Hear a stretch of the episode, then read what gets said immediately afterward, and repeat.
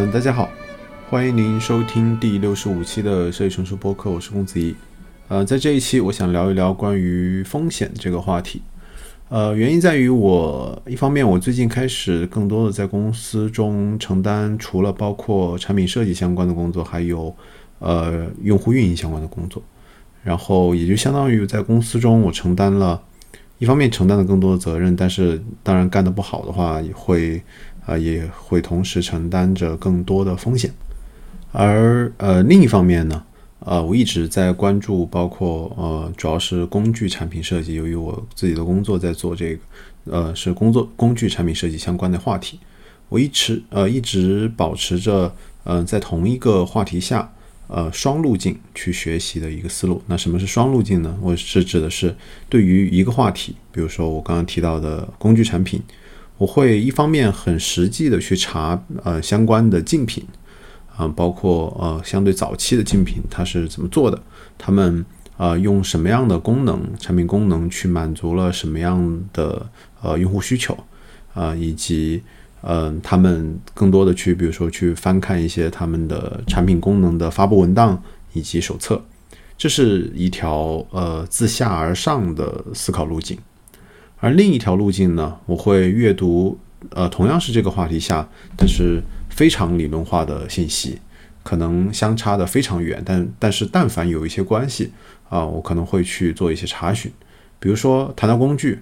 那你去查询的话，可能会查到，呃，在两千多年前，亚里士多德关于呃也有过一本论述叫做《工具论》，但是他谈论的是呃逻辑和三段论这样一些著作。你打开的话，可能会和我做的会发现和我做的事情相差非常的大。然后顺着这条思路，我会比如说我在看到呃弗朗西斯培根的新工具论，然后他开始用他的新工具论，他的大复兴的呃文章里面去呃拒绝纯粹的鲜艳的演绎啊，去作为思考的方法。他开始批判亚里士多德的相关的呃理论研究方法，开始更加使用经验论的、更加实验的方法的工作方式。同时，可能你会查到呃。呃，笛卡尔的谈谈方法对于呃感官的怀疑，这条路径可以说是比较理论化的，呃，是所谓从呃思维工具这个维度去思考工具这个问题。但是呃，同样是呃工具产品，虽然他们在呃初步看的时候可能差别的呃很远，和狭义的工具设计产品相差的非常的远，但是呃我在阅读的时候也会发现有很多时候。呃，思考会有很多相通之处，比如说在思考工具的时候，你会发现和呃思维的工具、和逻辑的工具、和语言的工具，啊，会有一些相通的地方。所以，呃，在这个过程中，我开始辨别出这同样是这两条路径下，一个是非常实践的、实际的，一个是非常理论的。这两条路径下，嗯，都有些论述是有价值的，但是呃，有些论述不是的。那么，我我会开始思考这些。缺乏价值的关于呃某一个问题的论述，呃是什么原因，或者是它是否是真的？那么我开始意识到，嗯，通常我觉得可能呃论述意义价值不大的一些，无论是实践呢还是理论的一些产出一些信息，通常是这些作者缺乏对于这件事情的真实体验，但是他这这并不妨碍他。能够把这个文章或者这个论述写得非常的有道理，看起来非常有道理，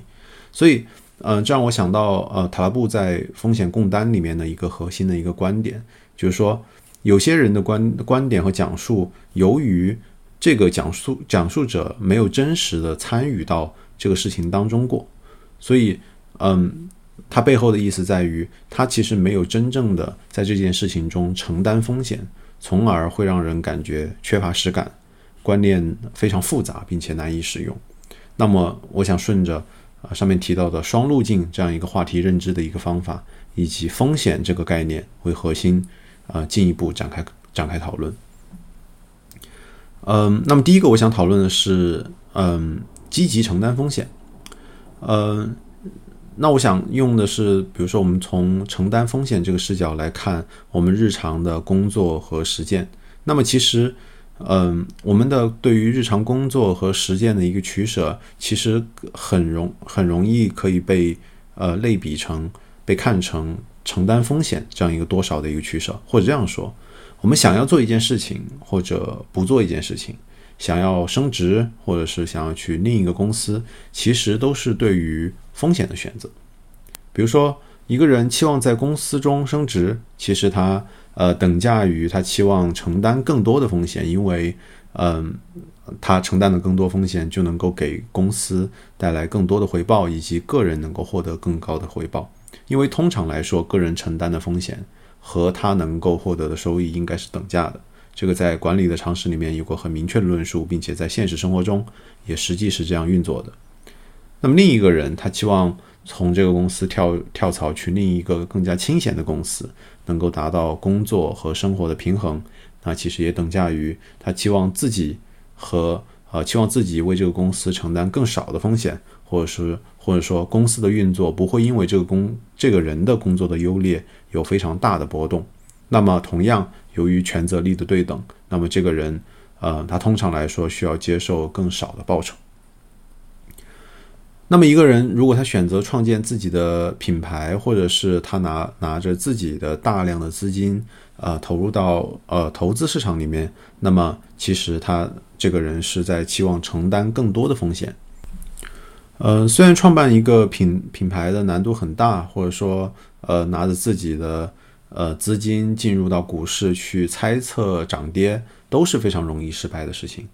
呃，它的风险很大，嗯，但是它所带来的，假如它成了，它所带来的回报也是极高的。所以，这个，嗯，这样的行为通常是提升自己的风险承担这样一个行为。那么，同样，我们把我们的决策和一些选择看作承担风险这样一个角度，从这个角度来看的话，我们其实都在我们嗯从从小生长过来，其实都在不断的提升自己承担风险的能力。无无论是在成年之后开始经济独立也好，或者是不断的提升自己的个人技能，或者是有更加稳固和呃更加优质的社会交往。都会让自己在力所能及的范围内承担更多的风险，啊，拥有更多的抗风险的能力。通常来说，这也是必要的，因为这样做，呃，会让自己能够有更高的可能性去获得自己所承担风险所对应的那部分收益。但是很多人会在路程中停下来，有的时候，嗯，我去看的话，可能会我们会去看，可能有的时候是岗位所产生的限制，因为在一个呃，经济系统当中，或者在一个公司当中，有的呃岗位它就属于职能型的部门，有的呃，有的人从学生时代学习的和参加工作之后所贡献的能力，也属于偏职能型的能力。那么，呃，部分职能型的部门在整个公司运作当过程中，当然它天然的承担更少的风险，从而呃，比如说在对应的岗位的人在这样组织里面，他承担了更少的风险，从而他呃有更低的报酬，并且呃更容易被替代。而有的时候，一个人对自己呃会产生限制啊，并且风险厌恶是难以克服的，因为承担。更多的风险需要一个人不断的去付出大量的时间，用以训练去符合对应岗位的能力，并且会长期处于高度紧张当中，或者用自己的资产进行投资或者是创业，风险所对等的不确定性都会让很多人望而却步。呃，那么我想进一步去讨论关于风险承担的问题。既然风险承担是必要的，并且风险承担会带来一些收益。但是也可以看到，嗯，风险和恐惧总是同步出现的，而承担风险必然意味着它可能会失败，而当然我们都不期望失败，我们都恐惧失败。那同时，呃，每个人的风险偏好也都是有差异的，我们不能够期望所有人都期望承担更多的风险，那么这可能会让，呃，整个社会环境都处于一个大量的投机氛围里面，嗯，但是。呃，即便是应对很具体的风险和恐惧的问题，我们其实依旧会有一些方法。在塔勒布的非对称风险里面，他激烈的抨击了呃学业研究以及各类呃不积极参与到实际工作中只做理论研究的人，让我想到我我我和一些嗯，比如正在读博士的朋友聊天，通常。他们中大部分都处于啊比较焦虑和恐惧的状态。即便从从外部看来，呃，能够考上博士，在读博士已经是很好的一件事情。嗯，他们都很多都处于比较焦虑和恐惧的状态。那其实，同样用风险的呃这样一个角度去看的话，它内在其实是呃风险和恐惧呃同时在嗯他们身身身身上存在。那么第一个问题去分析这个问题，第一个问题可能在于，嗯，有一部分人呃所在做的工作所对应的评议人的数量。是不一样的。比如说，以我在做的产品为例，在之前我在做 C 端的售卖型的产品的时候，我的设计方案的优劣的好坏，除了呃从专业端、从同行评议来看，更多的是直接能够在呃直接反映在大量用户使用、大量用户成交的转化率上。而比如说，当前我在做 B 端的工具型的产品。那同样，用户是否付费和用户是否使用这样的相关的数据，能够直接反映在产品上。呃，很多时候我们在做的事情都会存在大的市场的评议和小圈子的呃同行评议，但是相对不健康的状态是，呃，在做的一件事情大部分由于小圈子呃被小圈子的同行评议所垄断。嗯，在这个期，比如说在我做产品的期间，我可以通过我的产品和用户去做对话，用户可以用脚或者是用钱来投票，对这个产品认可或者不认可。这里其实都有两个特点，一个是呃产出物，通常来说这样的产出物，比如说你开一个呃开一个餐馆，或者是你做一个产品是类似的，它的产产出物通常与评议者的路径是短的，同样，嗯。评议者或者说用户是多的，这这就所谓公开市场是一个足够广阔的价值可以直接反映的一个体系，而嗯和它对比的其他的被发明出来的体系，通常来说都是脆弱的，因为它呃人不够啊，并且并那它的一样就是会它的它的抗风险能力和呃它的弹性也就不够，呃无论是在公司中的职能部门。通常来说，很多时候会被上级的印象所评定，而处于比如说在学术共同体当中，啊，尤其是研究的领域，嗯，相对没有那么客观的时候，价值认定通常会被学术呃评定委员会的那么少数呃一些人，你就是所谓的同行认可所评定。所以，当市场或者说评议人数不够多的时候，通常来说，这样的评评议很容易失真。而以风险的视角来看的话，暴露于更少的评议者，呃，一个人的产出暴露于更少的评议者，呃，会他其实这个人承担承承担着更少的风险，因为他的参与，呃，他参与的并不是一个真实的商品交换的一个市场，但是与这个相应的是，当你承担更少风险的时候，会承担更多的来自于未知的恐惧，来自于未知结果的。呃，无法把握的未知结果的恐惧，而比如说，呃，恐惧自己发明的这一套价值体系和说辞，在这个体系中是否是有用的？嗯，或者更直接的，比如说想一想，大公司的一些职能部门在讲述自己的价值的时候，在包装自己的价值的时候，就属于啊这样一个呃同行评议市场。那么第二个问题在于没有，嗯，没有真正的。承担风险的人的话是不可信的，这不是一个非常，嗯，需要严格论证的一个逻辑。当我们看一个人的论著、呃著作或者是论述的时候，首先我们应该关注这个人是否真正参与过相关的事情，或者是拿到过呃相关的被多数人评议的所认定的成绩，最好是被市场所证明的成绩。真正通过承担风险所带来的感受与纯粹的理论演绎。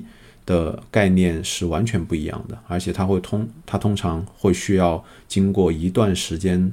呃，来去筛选这样一些产出，而且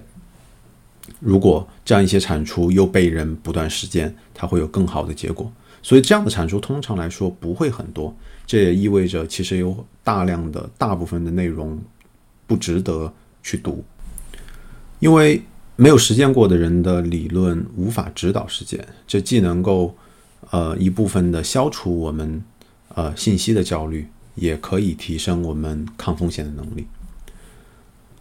最后，让让我们回到最初的问题，我们通过呃双路径，也就是说通过实践和理论去看更多的实践的记录，也会看更多的呃通过演绎的理论。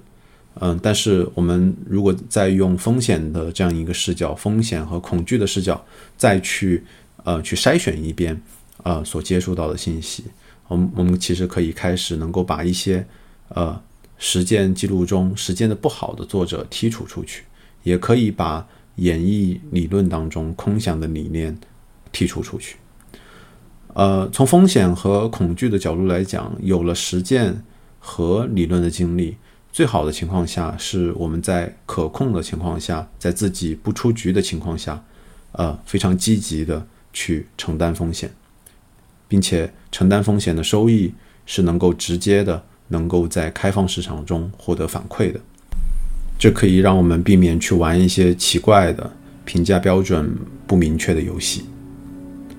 好的。非常感谢您收听第六十五期的设计成熟播客，我也非常推荐您，呃，用我类似的，